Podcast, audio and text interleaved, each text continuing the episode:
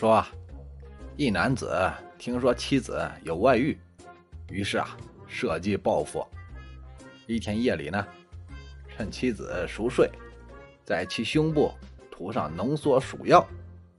第二天夜里啊，妻子啊很晚才回来，这男子就问了：“怎么回来这么晚啊？”妻子啊，悲愤交加的对他说：“呀，我们台长被人下毒，不幸身亡了。”这男子啊，马上假惺惺的就问啊：“那知道是谁干的吗？”这妻子就说：“啊，凶手挺狡猾的，到底是通过什么途径下毒，连警察都查不出来。”不过已经有线索了，现在正在调查他喝过的牛奶和奶粉。这男子不解啊，于是就问啊：“为什么要调查牛奶和奶粉呢？”